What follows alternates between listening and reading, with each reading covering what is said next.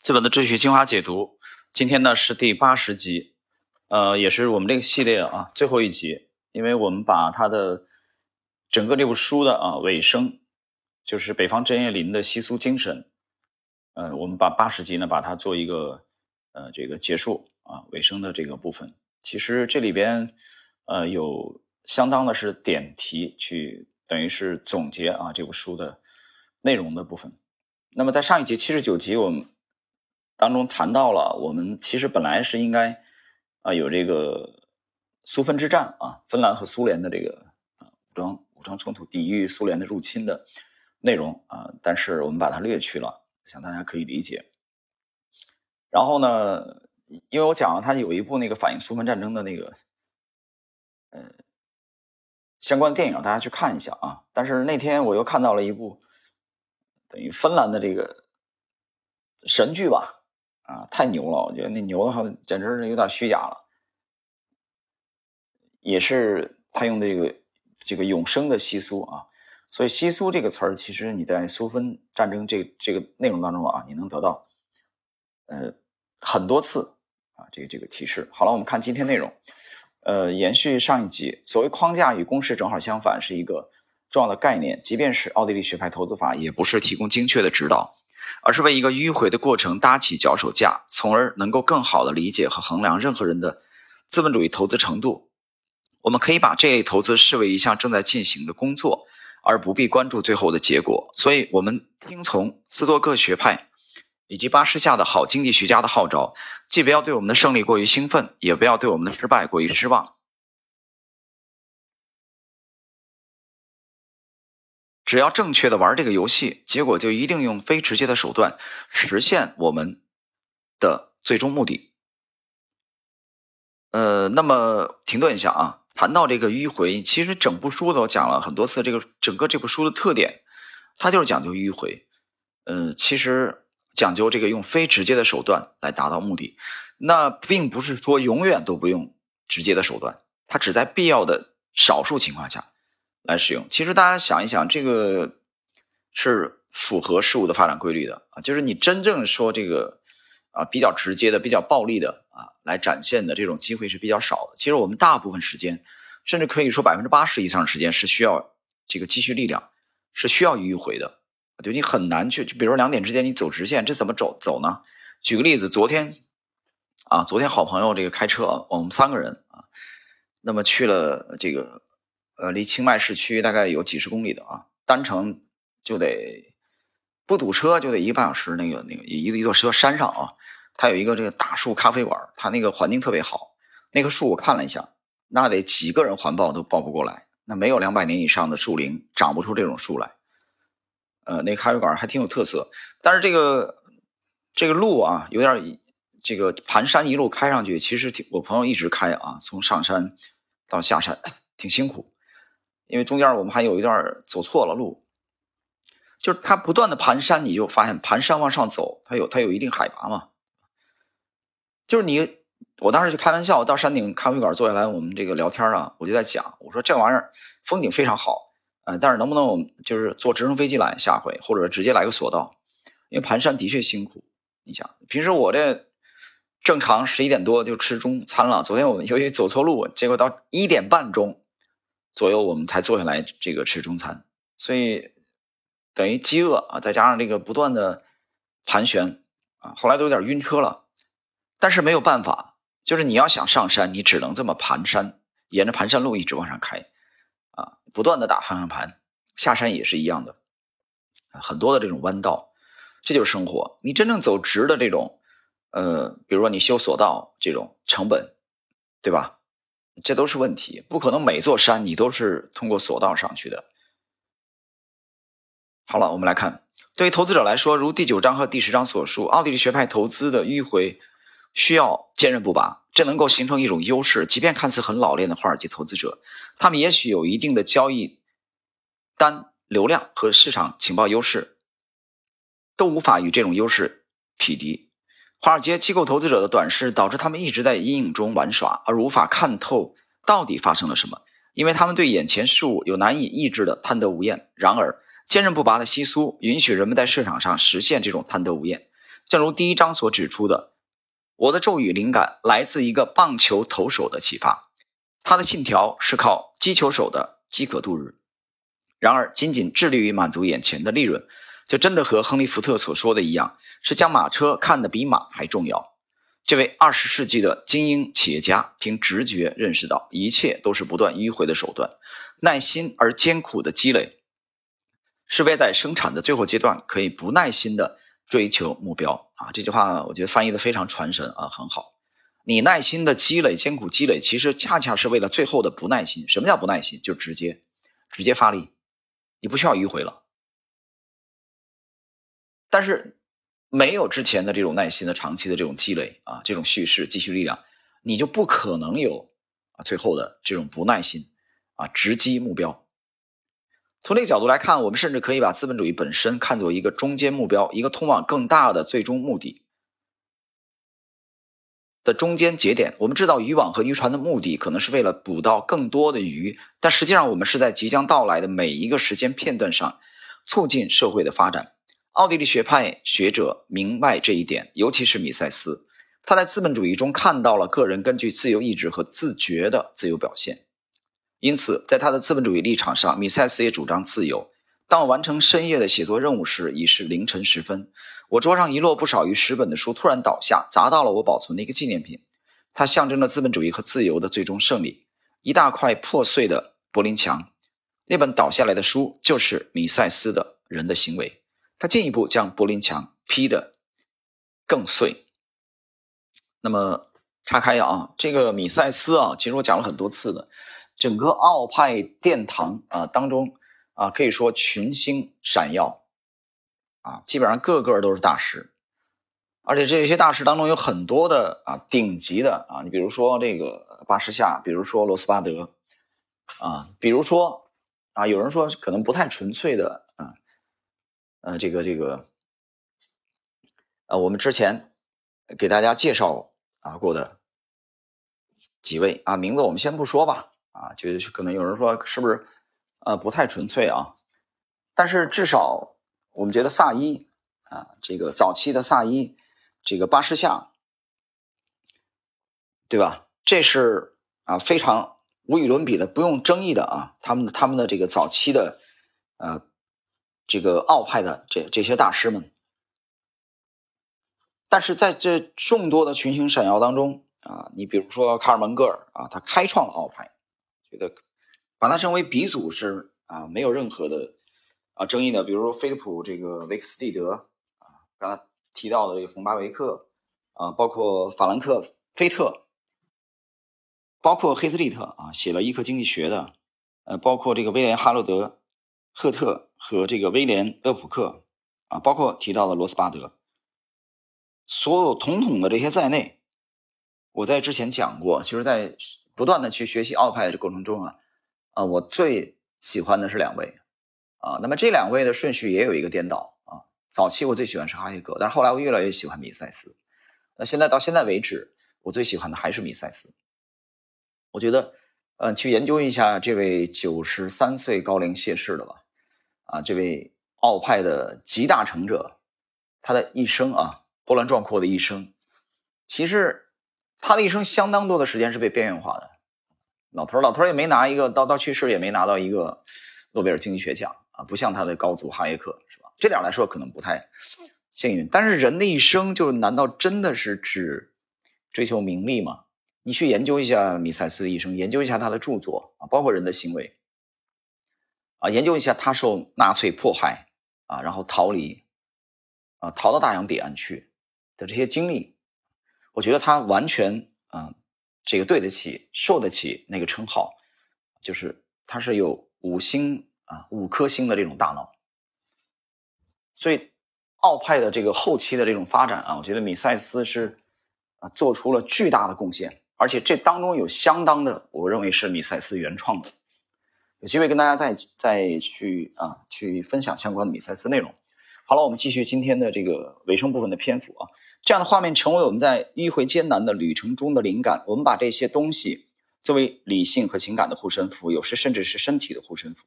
我明白了，也许是赌徒的领带，也许啊，就像我那条旧的亚当斯密领带一样，时刻提醒我，每当我看到一个针叶树求果，就捡起来。这种事每天都发生在我家门外，不管是在南加州的红杉林，还是在北部森林（括弧密歇根州的角落更迂回的部落里），这是任何人都能想象到的普通东西。然而，这是非同寻常的平凡中的深刻，是从史前时代发展而来的坚韧的。活生生的体现啊，呃，停顿一下啊，坚韧的活生生的体现。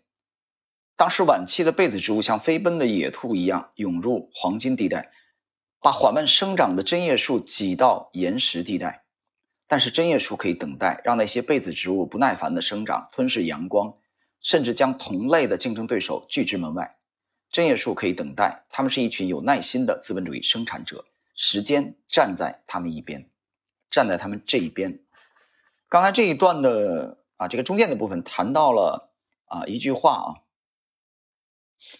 就是他提到平凡中的深刻啊，提到了从史前时代发展而来的坚韧的活生生的体现啊。最后的这句话提到了他们是一群耐心的 资本生产者。啊，针叶树可以等待，时间站在他们一边。你知道我想到了什么？啊，我想到了，其实到这个国家之后的，嗯，包括刚啊刚到以后的这个去自己去去散步啊，去走入他的这个民居的，呃，包括村落啊，包括他比较这个比较热的网红的打卡地啊等等，这些我都去走过。但让我特别震撼的，就像我昨天这位好朋友他讲的也是，就是那天我们第一次去那个黑森林咖啡馆的时候。啊，黑森林餐厅吃饭，嗯，他下车的时候，我记得他讲了这段话。其实我真的是，嗯，与我心有戚戚焉啊，所见略同。就谈到了树啊，他谈到他对这个国家的树的啊看法和理解，我真的是这么想的。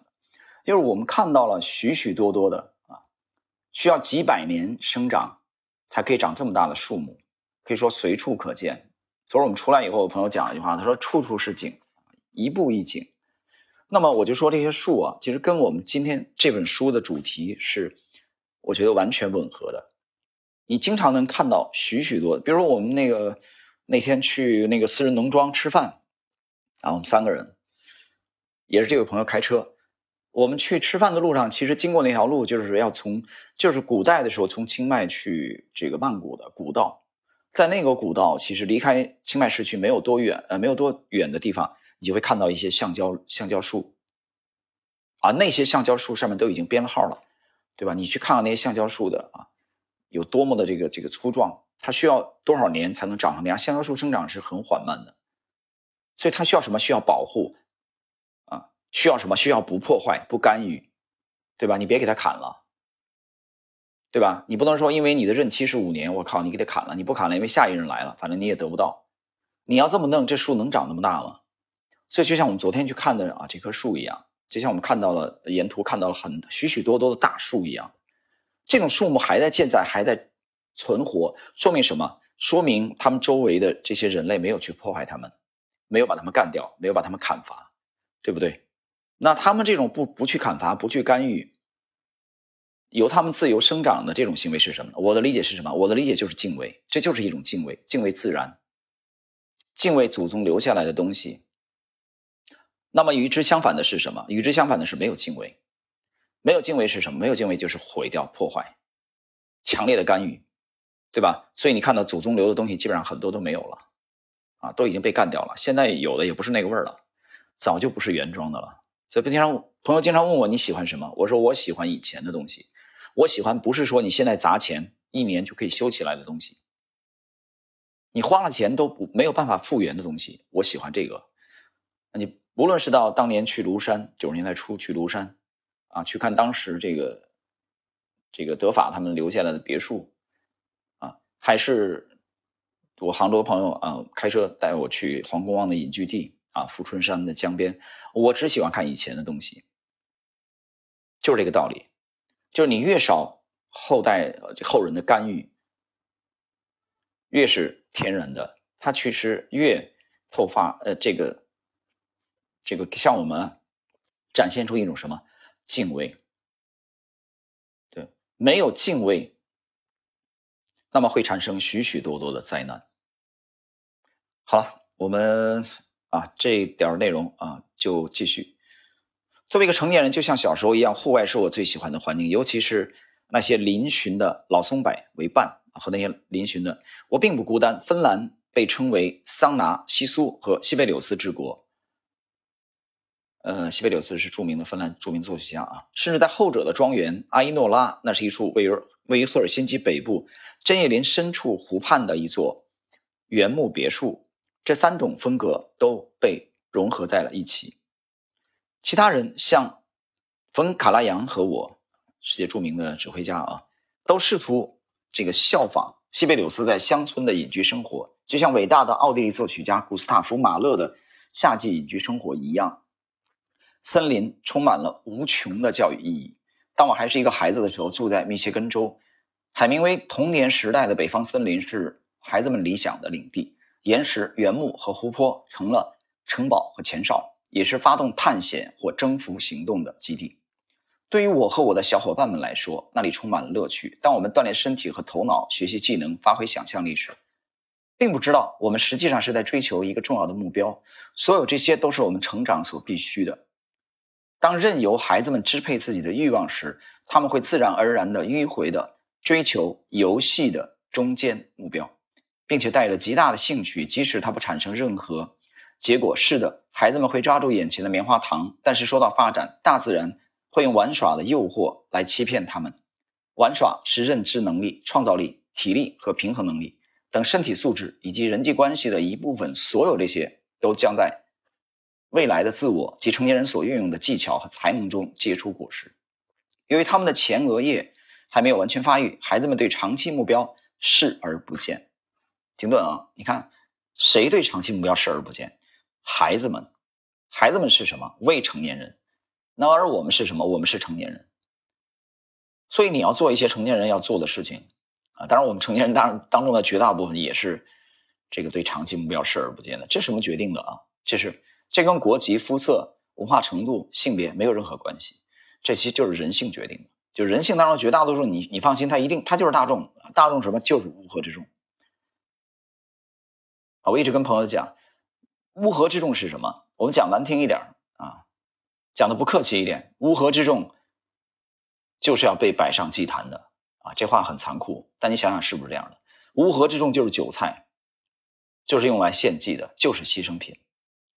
那么你怎么样避免让自己尽量的不要成为乌合之众呢？你需要什么？你需要洞见，洞见来源于什么？来源于你的认知，认知呢？那我觉得认知可能很大程度上取决于你的思维方式，但你的思维方式又受什么影响呢？可能很多的又取决于你的信息来源、信息渠道，对吧？你想一想，你常年生活在几十年、一百年生活在信息茧房当中，啊，作茧自缚那个茧，坐井观天，你怎么可能有独立思维能力？你怎么可能有正确的认知？那么你怎么可能不成为乌合之众呢？怎么可能不最终被摆上祭坛？啊，所以这个我觉得是一个很值得我们思考的问题。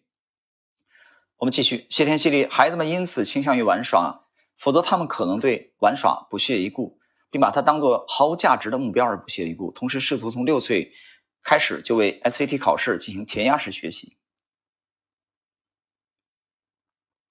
直觉上，我们都希望自己的孩子在迂回行动方面有更大的能力，具有西苏那样的坚韧不拔和毅力，从而使他们能够更好的适应生活，而不仅仅是物质上的，甚至是通过顶级教育获得的优势。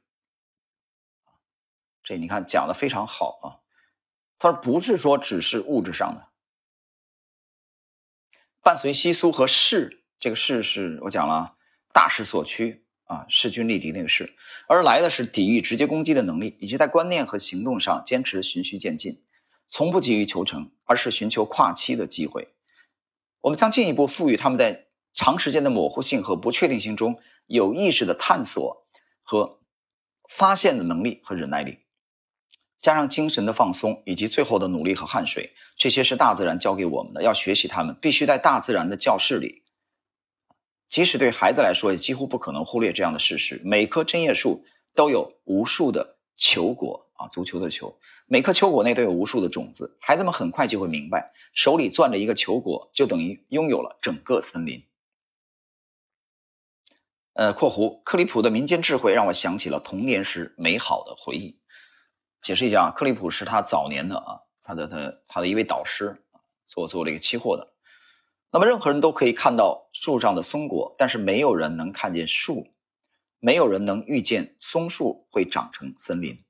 小时候，当我在偏僻的地方，比如可以俯瞰密歇根湖的被风吹过的山坡上，看到那些针叶树时，我不禁纳闷，它们为什么？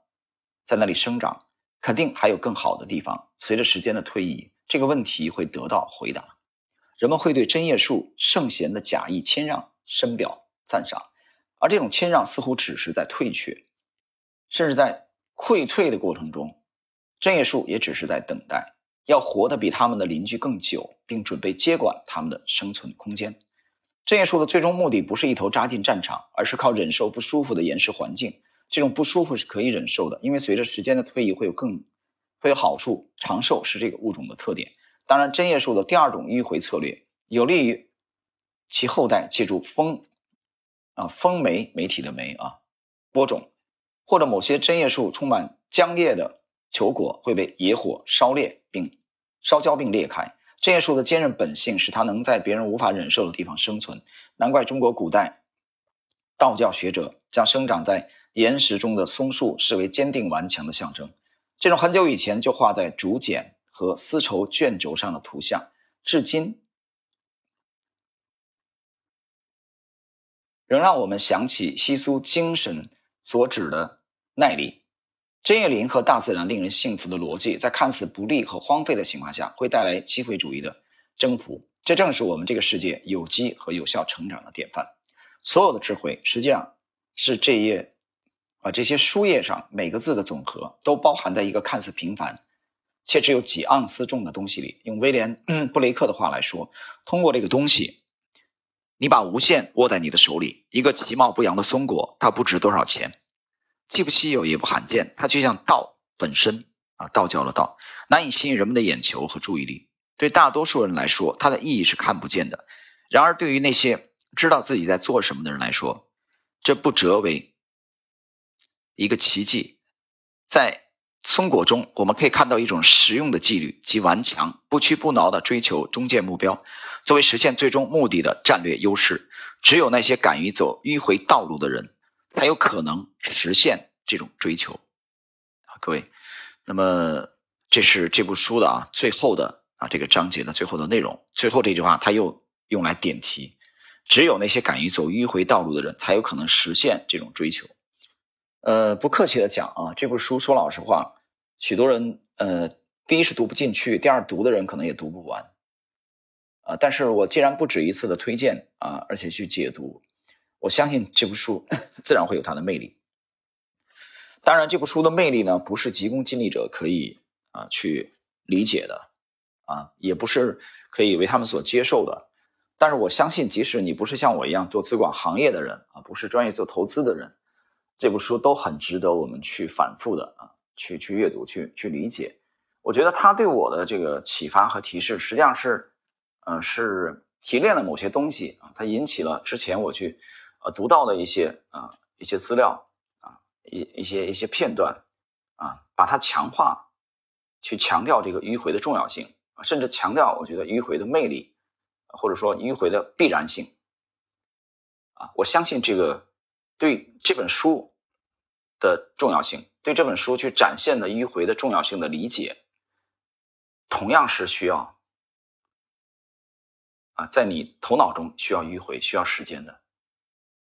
好了，时间关系，我们对啊今天的八十集结束整个这部书《资本的秩序》的啊精华解读，就到这里结束了啊。那么下一步，因为我最近这半年一直忙了相当多的书籍啊，从国内运过来。呃，下一步我们将解读哪一部？我现在还还没有真啊真讲，有有三三五部啊，都特别喜欢的，还没决定。当然也有一些朋友给我建议啊，所以我想近期啊我们会开始对另外一部呃比较经典的啊书籍的解读。好了，时间关系，我们今天的第八十集啊就到这里结束。